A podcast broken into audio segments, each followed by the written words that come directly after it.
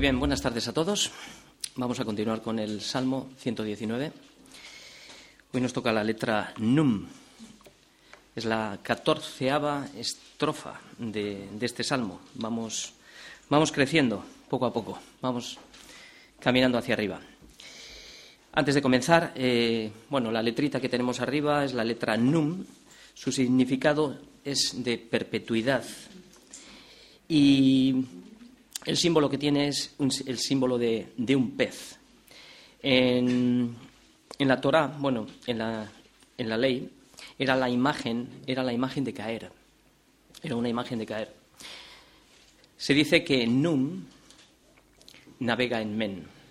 Men era la anterior estrofa que dimos, que si os acordáis, eh, era aguas, significaba aguas. Y hablábamos de las aguas del Evangelio. Entonces, el- este pez, que es Nun, solo navega en, las aguas. ¿no? Esto es lo que hemos visto a veces en nuestros discipulados, ¿no? que para volver, volver a, la imagen, o sea, recuperar esa imagen, aquella imagen que perdimos, tenemos que regresar a nuestro origen. De la misma manera que Num tiene que navegar por Men, nosotros tenemos que volver a ese origen que son las aguas de la palabra. Y todo este salmo nos está hablando continuamente de la palabra. Es una exaltación completa a la palabra de Dios y es lo que vamos a empezar en el día de hoy a trabajar con ello. También otro, otro punto que podemos eh, ver aquí es que eh, el nombre David eh, la numeración, o sea, la, la numeración que compone el nombre David es 14. Curiosamente también coincide con la estrofa 14. Bueno, hay muchas coincidencias que no son coincidencias, sino que tienen, tienen bastante peso debajo, que hay que estudiarlo muy bien, pero no vamos a entrar ahí. Nos vamos a centrar en la predicación hoy. Así que vamos a- al Salmo 119 desde el 105. Pero primeramente vamos a hacer una pequeña introducción. Hoy vamos a hablar de la luz. Este va a ser el punto. Vamos a hablar todo el tiempo de la luz. Dijo el Señor en Génesis, sea la luz, y fue la luz. Pero el hombre, el hombre no quiso vivir bajo la luz, porque vivir bajo la luz es vivir en comunión con Dios. Pero el hombre, el hombre decidió romper esta comunión con Dios cuando se inclinó a qué? A mirar a las tinieblas y escuchar su voz. Entonces fueron las tinieblas las que cegaron el entendimiento y la luz dejó de resplandecer. Es por eso que desde entonces el hombre ha vivido continuamente siempre en tinieblas, porque rechazó la luz, cambió la verdad, que es la luz, por la mentira, que son las tinieblas. Y todos nosotros hemos vivido bajo esa mentira en el sistema de valores de este mundo. Por eso estábamos todos perdidos, porque perdimos la luz del camino. Y así el hombre se ha acostumbrado a vivir toda su vida, todo el tiempo en tinieblas. Y cuando ve un pequeño resplandor del Evangelio, es como aquel que ha pasado toda su vida en la cárcel, que cuando ve el sol por primera vez, pues le daña los ojos, le ciega los ojos, no los puede abrir. Así nos pasa a todos los que de alguna manera hemos vivido en la densa oscuridad. Y a pesar de ver esta luz, a pesar de ver esta luz, muchos prefieren seguir viviendo esclavos de las cloacas de las tinieblas. Y no saben, no saben que la luz es la misericordia de Dios que se ha acercado a ellos mostrándoles la luz para que sus pecados, para que vean sus pecados y procedan así de esta manera al arrepentimiento y se salven. Esto es misericordia de Dios. Pero cuando rechazan la luz, cuando la luz se rechaza, cuando se predica la palabra y se rechaza, lo que se está haciendo es anticipar su condena, pues esta es la condenación, que la luz vino al mundo y los hombres amaron más las tinieblas que la luz. ¿Por qué? Porque sus obras eran malas. Pero no todos, no todos desobedecimos a la luz. Algunos equivocadamente cabalgábamos por las tinieblas de este mundo y lo que hacíamos era perseguir la luz y terminamos tropezando en ella. Y hasta que no caímos al suelo, no oímos esa voz que nos decía, Patricio, Jolman, José, Salva, todos los que estamos, no oímos esa voz, ¿por qué me persigues? Es cuando oímos la voz. Y hasta cuando no caímos al suelo, hasta que no morimos al mundo, no vimos esa luz. Porque solo cuando la luz llega a tu vida, solamente cuando la luz llegó a nuestra vida es cuando pudimos todos decir quién eres Señor. Antes no. Y solo después de haber reconocido, de haberle reconocido como Señor, es cuando nosotros y cada uno de nosotros recibimos la revelación, que es el testimonio, el testimonio de la verdad, que es yo soy Jesús, a quien tú persigues. Por tanto, lo primero que debemos de saber hoy es el mensaje que hemos oído y es el que siempre anunciamos, que Dios es luz y no hay ningunas tinieblas en él. Si decimos que tenemos comunión con Él, pero andamos en tinieblas, mentimos y no practicamos la verdad. Pero si andamos en luz, como Él está en luz, tenemos comunión unos con otros y la sangre de Jesucristo nos limpia de todo pecado. Este es el comienzo, esta es nuestra reflexión para comenzar la predicación y ahora vamos a leer todos los versículos que nos van a hablar continuamente de la luz. Vamos a leer desde el versículo 105 al versículo 112. Y dice así, Lámpara es a mis pies tu palabra y lumbrera a mi camino. Juré y ratifiqué que guardaré tus justos juicios. Afligido estoy en gran manera, vivifícame, oh, oh Yahvé, conforme a tu palabra. Te ruego, oh Yahvé, que te sean agradables los sacrificios voluntarios de mi boca y me enseñes tus juicios. Mi vida está de continuo en peligro, mas no me he olvidado de tu ley. Me pusieron lazo los impíos, pero yo no me desvié de tus mandamientos. Por heredad he tomado tus testimonios para siempre, porque son el gozo de mi corazón. Mi corazón incliné a cumplir tus estatutos de continuo hasta el fin. La luz que me hace ver es la verdad, y esta verdad todos sabemos que es Cristo. Lo que vamos a ver hoy es la palabra de Dios como la instrucción, como el manual de instrucciones que nos dirige paso a paso en nuestro día a día. Vamos a ver ocho pasos. En cada versículo vamos a ver uno, y son ocho pasos que nos instruye esta luz para que sepamos cómo tenemos que andar en la vida. El primer versículo dice, lámpara es a mis pies tu palabra y lumbrera a mi camino. Este es el primer versículo, y aquí nos habla de la luz. Necesitamos la luz para continuar, para caminar. La palabra lámpara es la palabra nair. Vemos que comienza con la letra N de num, tiene la misma raíz. La idea es destellar, es lo que significa, destellar una luz en un surco fresco. No es una tierra pisada por la que todo el mundo pisa, son pocos los que pisan. Y la palabra lumbrera es un resplandor, es como un relámpago. Así es la palabra, cuando la crees en tu corazón, es como un destello que nos hace entender, nos ilumina el camino por donde tenemos que andar. Así es como actúa la palabra cuando el Espíritu Santo nos habla. Jesús eh, en sus enseñanzas utilizó muchas parábolas, muchas analogías y utilizó comparaciones para enseñarnos una verdad espiritual. lo usaba mucho. En este versículo, fijaros bien porque no hay ninguna comparación. David no está diciendo que su palabra es como, una lámpara. Lo que, lo que afirma David es que la palabra de Dios es una lámpara a sus pies. Es. No es como, sino es. Otra cosa que vemos en este versículo importante es que el propósito de la lámpara es para alumbrar nuestros pies, no nuestros ojos. Esto lo que nos enseña a andar, esto lo que nos enseña es andar en los caminos del Señor y a entender que no podemos andar por vista, sino que es por fe. Porque la vista de querer ver para creer, lo único que hace es atrofiar mi fe. Y esto lo que me hace es tropezar.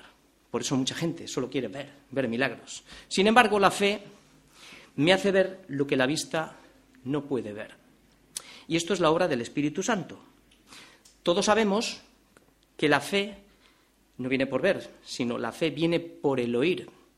Y este oír viene, de oír con atención la palabra de Dios. Por tanto, no es por vista como andamos, sino por la fe en la palabra de Dios, porque por fe andamos y no por vista. Por tanto, la misma palabra nos enseña, la escritura nos enseña que el mundo entero está en tinieblas, porque el mundo entero está bajo el maligno, ¿no? Y el maligno lo que ha hecho ha sido su labor. El maligno ha hecho su trabajo. ¿Qué es lo que ha hecho? Ha cegado el entendimiento de los incrédulos, no dice creyentes, el entendimiento de los incrédulos, con un propósito, para que no resplandezca la luz del Evangelio de la gloria de Cristo, el cual es la imagen del Dios invisible. Resisten a la palabra. Cuando resistes a la palabra, el enemigo hace su obra, te ciega. Esto lo que nos enseña es que la única manera de abrirse camino en medio de la oscuridad de este mundo es cerrar los ojos al mundo y abrir los ojos del corazón para que la lámpara del Evangelio te haga ver.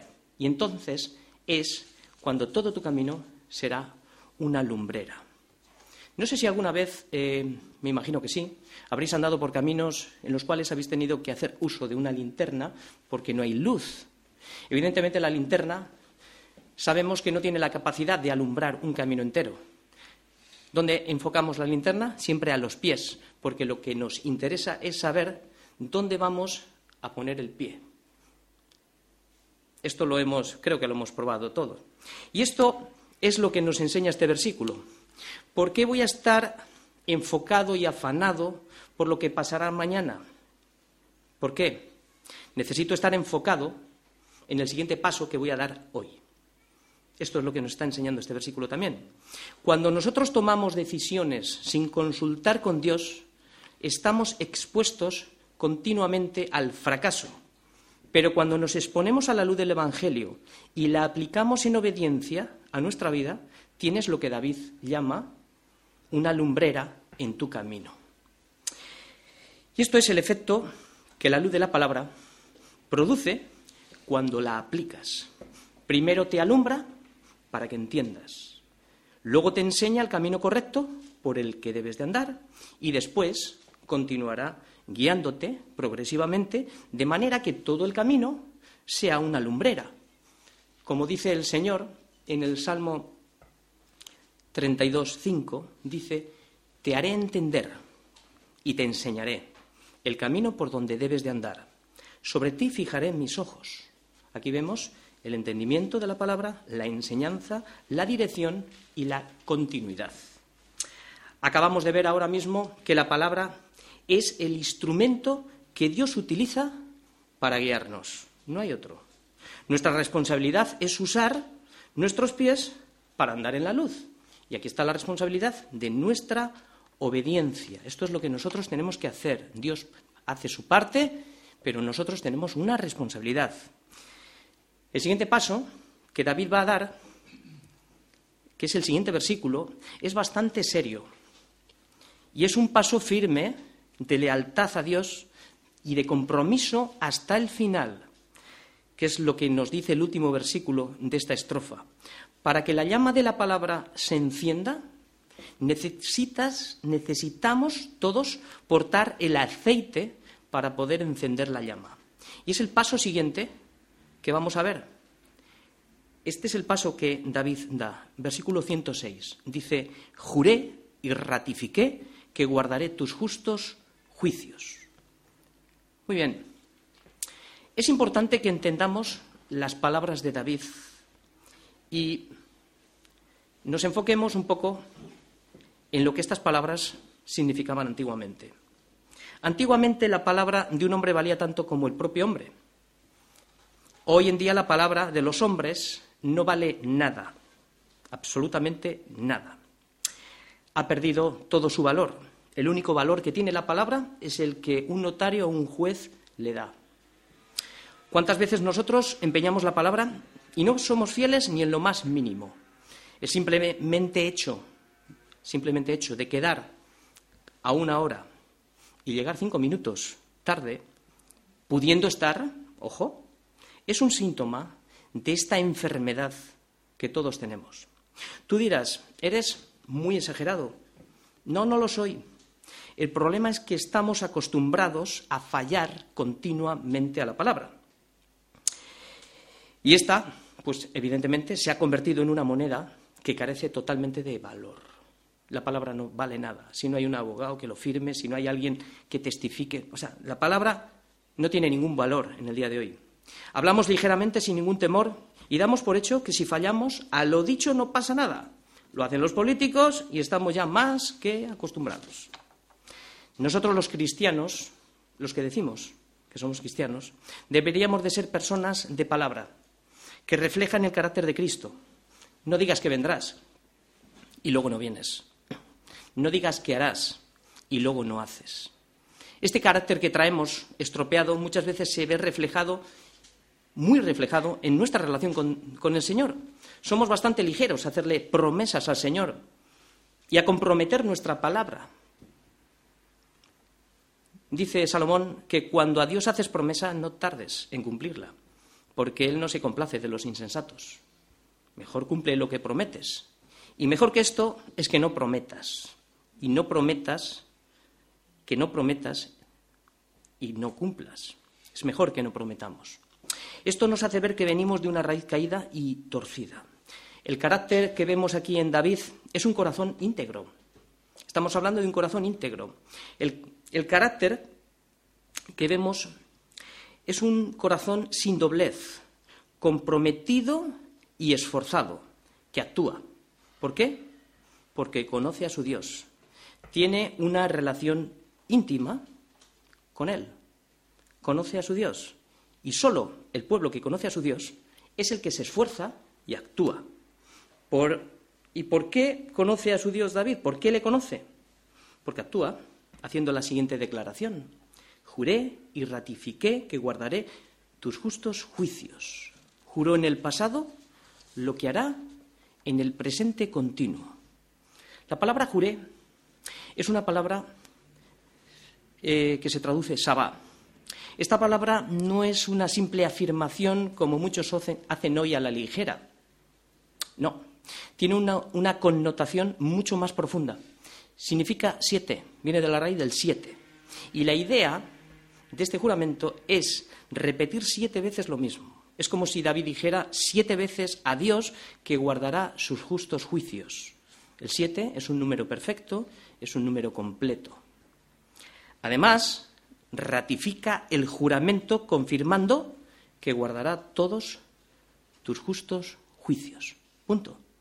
No añade nada más. Y la pregunta para nosotros hoy, ¿te atreverías a hacer tal declaración después de haber oído las palabras de Salomón que Dios no se complace de los insensatos? ¿Nos atreveríamos a hacer esta declaración? Es fácil a veces mm, hacer esta declaración cuando todo nos va bien, cuando creemos que no tenemos ninguna necesidad de nada. Pero qué difícil es hacer esta declaración cuando los vientos son contrarios, cuando estamos en grandes problemas como estaba David, porque esta declaración la está haciendo en momentos en los que está siendo afligido no sabemos cuál era el problema, pero el siguiente versículo nos da el tercer paso que vamos a ver ahora, que nos dice, nos dice cómo está. Dice, afligido estoy en gran manera. Vivifícame, oh Yahvé, conforme a tu palabra. David está en verdaderos problemas, problemas de los que, de los que todos de alguna, de alguna manera hemos enfrentado problemas diferentes a los de David, probablemente, y seguiremos enfrentando, cada uno en nuestra vida. Él comenzó diciendo que la palabra de Dios es la luz en su caminar. Ha jurado como un soldado guardar su palabra, y ahora en este versículo es llamado a sufrir penalidades como un buen soldado. Lo que significa que servir al Señor no nos exime de las pruebas, más bien nos las asegura. La pregunta es, ¿qué hacemos cuando estamos en dificultades? ¿Tiramos la toalla? ¿Nos damos la vuelta? ¿Confiamos en el Señor? ¿Es la palabra de Dios suficiente? ¿Dónde está mi fe? Lo primero que debemos de saber es que no te ha ocurrido, no nos ha ocurrido nada que el Señor no lo haya permitido. Y esto es soberanía. Lo segundo que debemos de saber de hacer es un análisis de nuestra situación, como lo hace David. Afligido estoy en gran manera. Esto no es quejarse contra Dios, esto es saber cuál es el siguiente paso al que tengo que dar, al que tengo, o sea, al que tengo que dar. Y el tercero es este, el paso, pedir provisión en medio de la prueba sabiendo que no te va a dejar más tiempo en la prueba del que podemos soportar, sino que nos dará la salida juntamente con la prueba. Y aquí estamos viendo la provisión de David. No pide que le saque de la prueba. Curioso, ¿verdad? Yo creo que todos diríamos, sácame de aquí. Dios es soberano y tiene el control. Al no pedir esto, aquí podéis ver el conocimiento que David tiene de Dios. Un conocimiento muy profundo, ¿verdad? Lo que pide es soporte para resistir la prueba. Por eso dice, vivifícame conforme a tu palabra. Y esto es gracia. Y esta gracia nosotros ya la recibimos cuando Él nos dio vida, cuando estábamos muertos todos en nuestros delitos y pecados. Ya nos vivificó. Esta es la gracia que produce salvación. Pero ahora, si ya fuimos vivificados, ¿por qué entonces nosotros podríamos pedir, en medio de una prueba, vivifícame? Porque la misma gracia que me salvó es la misma gracia que me sigue sosteniendo la vida que Él me dio.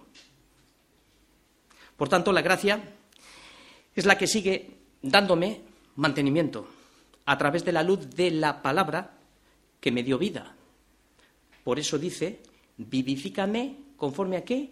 A tu palabra. Porque David sabe, conoce, que el mandamiento de Dios es lámpara y la enseñanza es luz y camino de vida las reprensiones que le instruyen. Proverbios 6:23. O sea que el mandamiento es lámpara para guiar nuestros pasos. La enseñanza es luz para protegernos en el camino. Y camino de vida las reprensiones que te instruyen es para enseñarnos en medio de la situación, lo cual esto produce una serie de bendiciones en nuestra vida.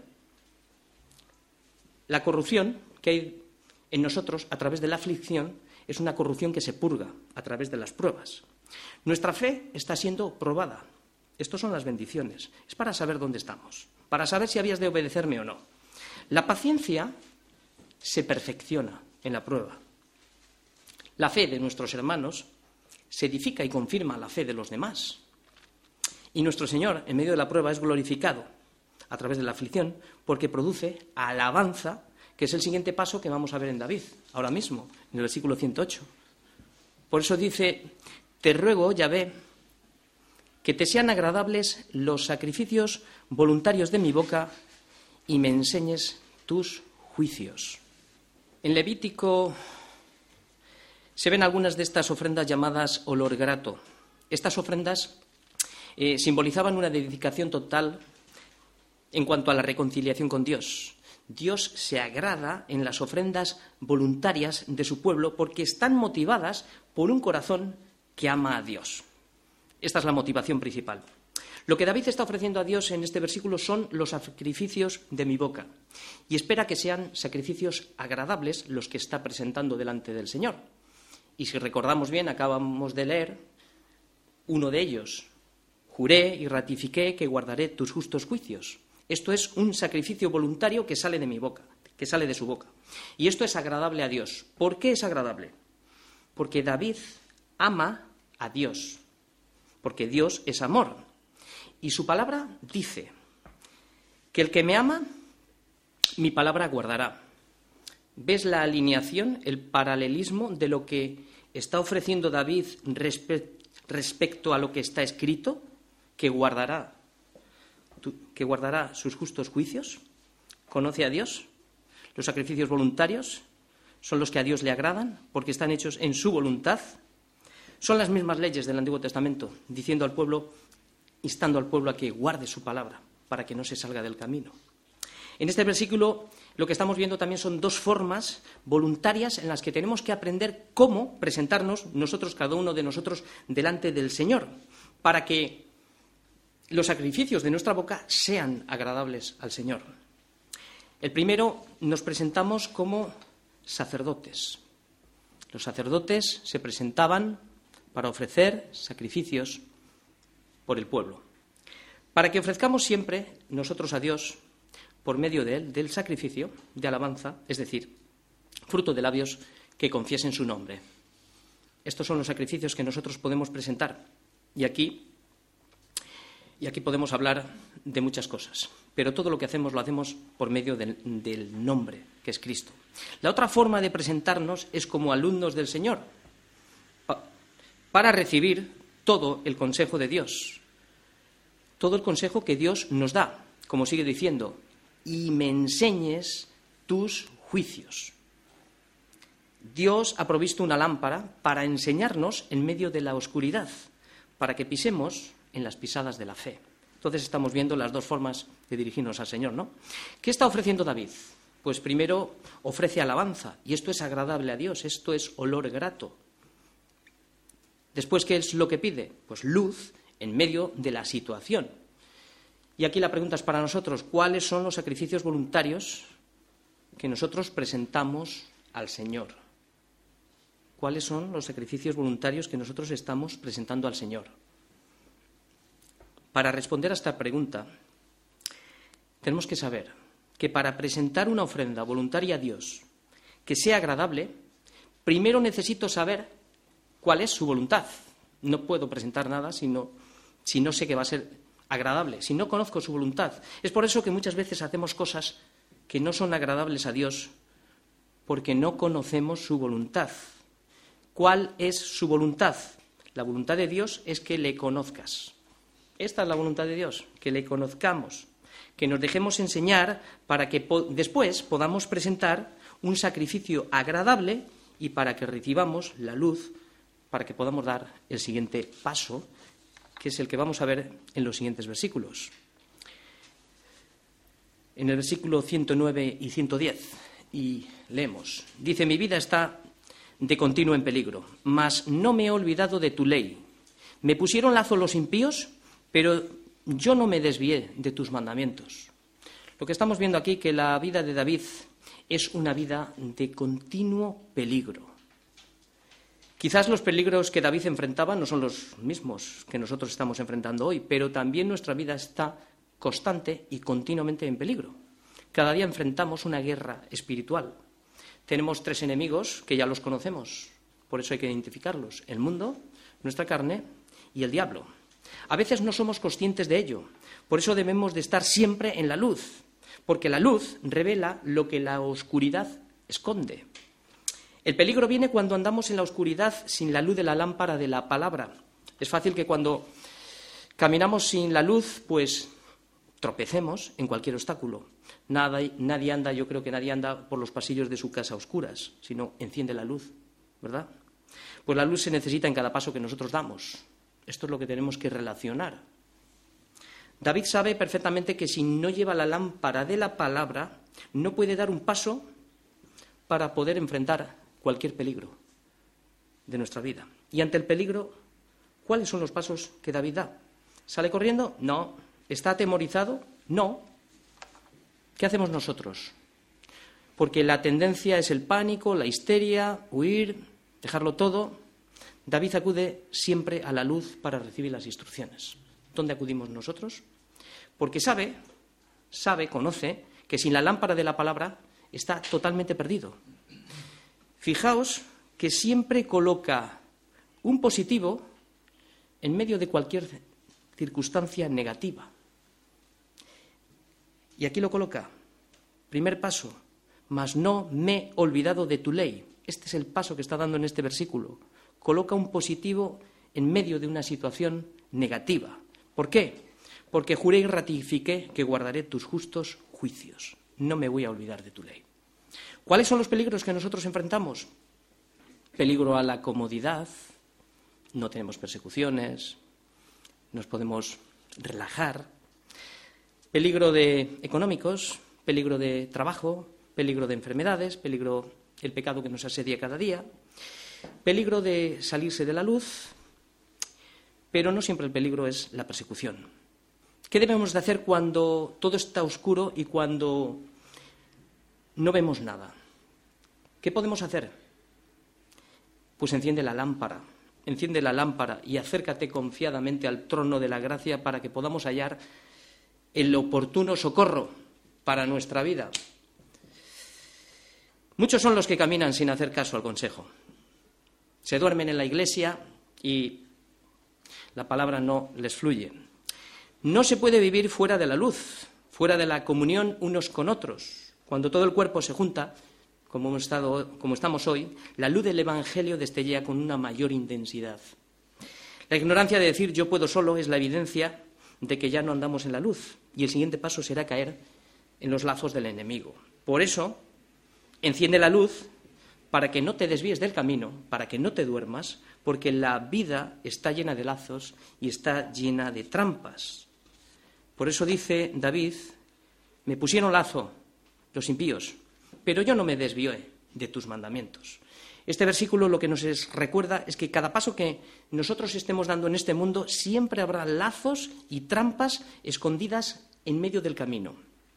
Ahora bien, las trampas no siempre representan un peligro cuando no se sabe dónde están. Cuando no sabes dónde están, no representan ningún peligro. La falta de conocimiento hace que caigamos en estas trampas que el enemigo nos pone cada día. Estamos hablando aquí, ahora mismo, continuamente de la falta de conocimiento. Por eso no dejes que Satanás gane ventaja alguna sobre nosotros. La luz de la lámpara lo que nos aporta a nuestra vida es conocimiento. ¿Para qué? Para que no ignoremos las maquinaciones del diablo. La ignorancia viene cuando tú te alejas de la luz, cuando dejas la iglesia, cuando ah, hoy casi mejor estoy en casa, porque no sé, cuando dejas de recibir la instrucción, cuando dejas de participar en la comunión unos con otros. Por eso dice que si andamos en luz tenemos comunión. Si no, no. No me digas que estás en la luz. No, no estás. Lo dice la Escritura. Es cuando el entendimiento se atrofia, porque ha entrado en una fase de endurecimiento de corazón. Por tanto, el trabajo del diablo lo tiene fácil, es colocar trampas en el camino de regreso al cielo. Te pone igual una peliculita bonita en casa, te llama a cualquier persona, te da puesto para interceder que no vengas a la iglesia. Tenemos que eh, discernir, porque ya somos mayores, estamos creciendo en el conocimiento, ¿no? Tenemos que discernir. Cada cosa que me pasa, ¿por qué? Oye, ¿por qué justo esto me pasa hoy que justo tengo... ¿Dónde están nuestras prioridades? ¿Tenemos un conocimiento de Dios? Ahí es donde tenemos que discernir. Por eso el diablo va a hacer siempre su trabajo para hacer que caigas y que todo te salga mal. Hará que todo, o te puede hacer las cosas al revés, que te vaya muy bien, para que tú digas, no tengo necesidad. ¿No? Hay todo tipo de trampas tan sutiles que si no llevas la lámpara del Evangelio, no las ves, no las vas a discernir.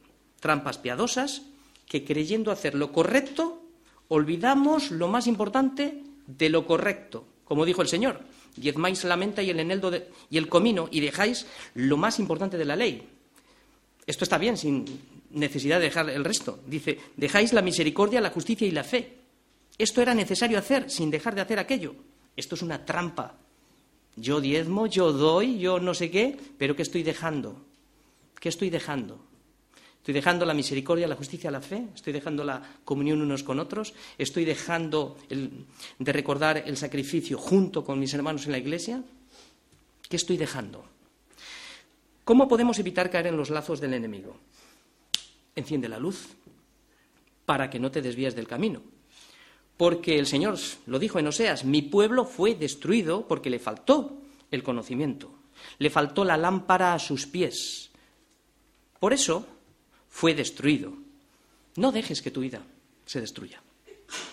Y estaban haciendo en esa época muchos sacrificios, pero sin entendimiento. ¿Qué haremos? Los siguientes versículos nos van a dar más luz a lo que estamos viendo. Dos pasos más, los versículos 111 y 112, versículos finales. Dice así, por heredad he tomado tus testimonios para siempre porque son el gozo de mi corazón. Mi corazón incliné a cumplir tus estatutos de continuo hasta el fin. Por tanto, la espada del Espíritu, que es la palabra de Dios, ha tomado ya posesión de su herencia desde ahora.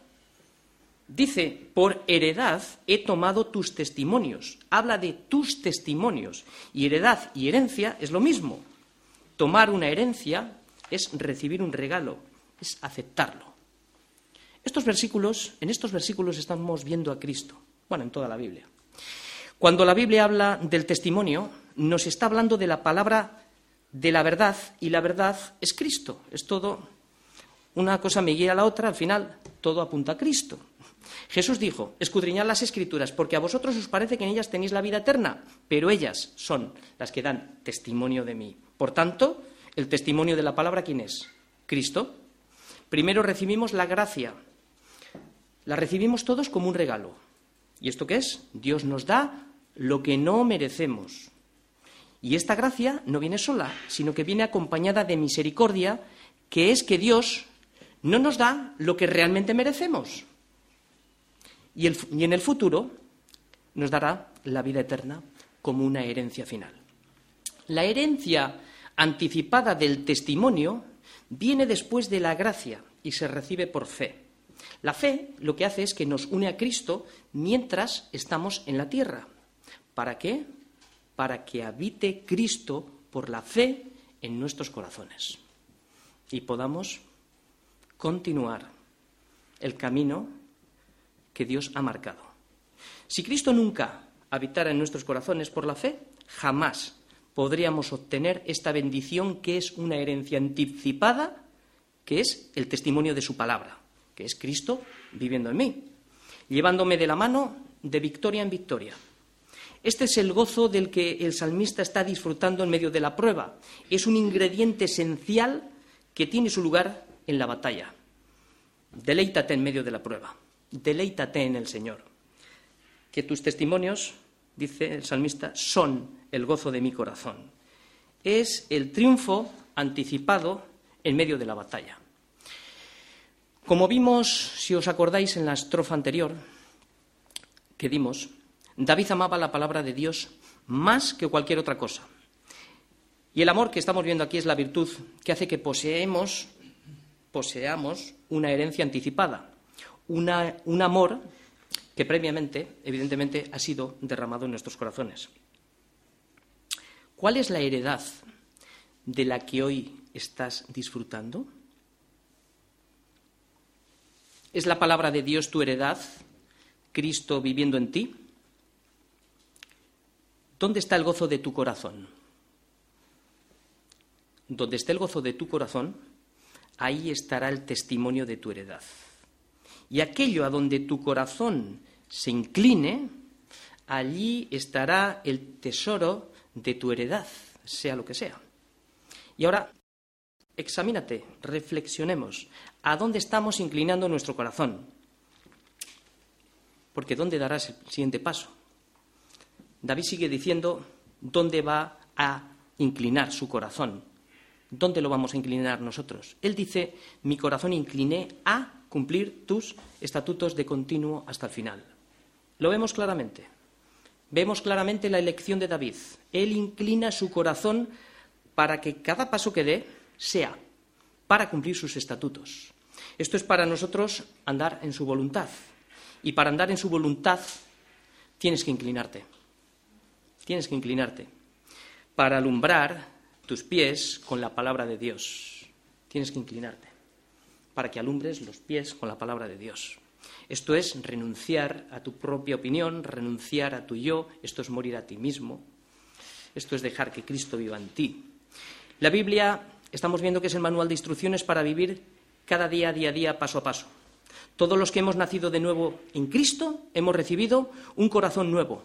Ahora depende de nosotros cada decisión que vayamos a tomar. Depende cómo vamos a tratar el corazón que Dios nos ha dado. ¿Dónde inclinaremos nuestro corazón en cada paso que demos en nuestra vida? ¿Cómo lo vamos a hacer en nuestra relación personal con Dios? ¿Cómo vamos a inclinar nuestro corazón en nuestro matrimonio, en nuestros hijos, guiándoles en los estudios, en la soltería, en el noviazgo? El Señor nos ha equipado a todos, dándonos una herencia anticipada de la cual todos estamos disfrutando hoy, el testimonio de su palabra, la luz del Evangelio, para que no te pierdas. Tienes dos opciones, o te la apropias como David o la rechazas. Si la pierdes, será por tu negligencia de vivir fuera de la luz. Ahora depende de ti cómo vas a usar este manual de instrucciones.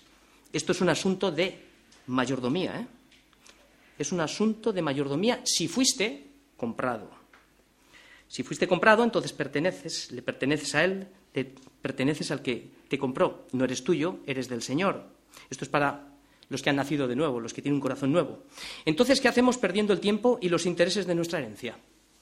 Hace un momento decía Inés que se estaba haciendo mayor. Y a mí me venía a la mente, ¿qué estamos haciendo perdiendo el tiempo en los intereses y perdiendo intereses, no? ¿No será mejor invertir en los negocios del Padre que malgastar la herencia que nos ha sido dada? Si es así, inclinemos todos nuestro corazón a la palabra, no solo para mirarla, sino para cumplir sus estatutos. Esto es poner en práctica lo que nos ha sido dado a cada uno de nosotros. Es lo que verdaderamente tiene propósito en nuestra vida y produce gozo.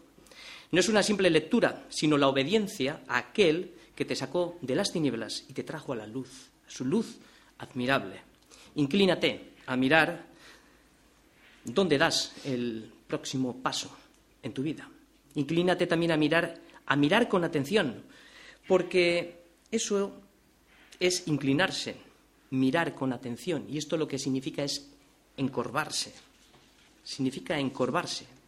Por eso dice Santiago 1.25, más el que mira atentamente, el que se encorva, la ley de la, la perfecta ley, la de la libertad, y persevera en ella, no siendo un oidor olvidadizo, sino un hacedor de la obra, este será bienaventurado en todo lo que hace.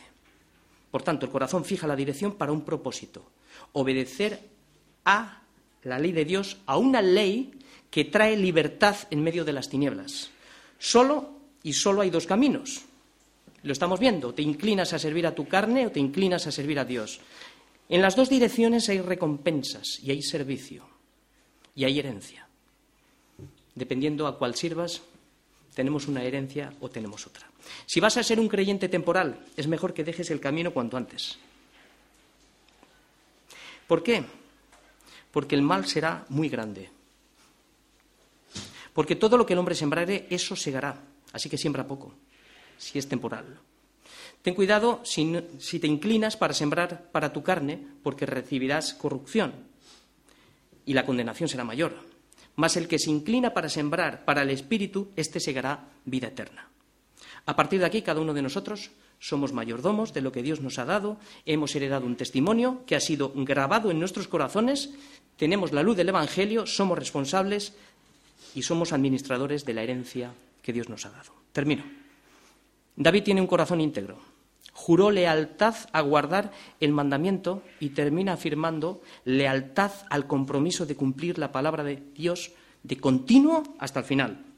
Finalmente, un corazón íntegro es progresivo, es como la luz de la aurora que va en aumento. No dejaremos de dar todos los pasos necesarios hasta este viaje, hasta el final, como Pablo dijo. Prosigo a la meta, al premio del supremo llamamiento de Dios en Cristo Jesús. Amén.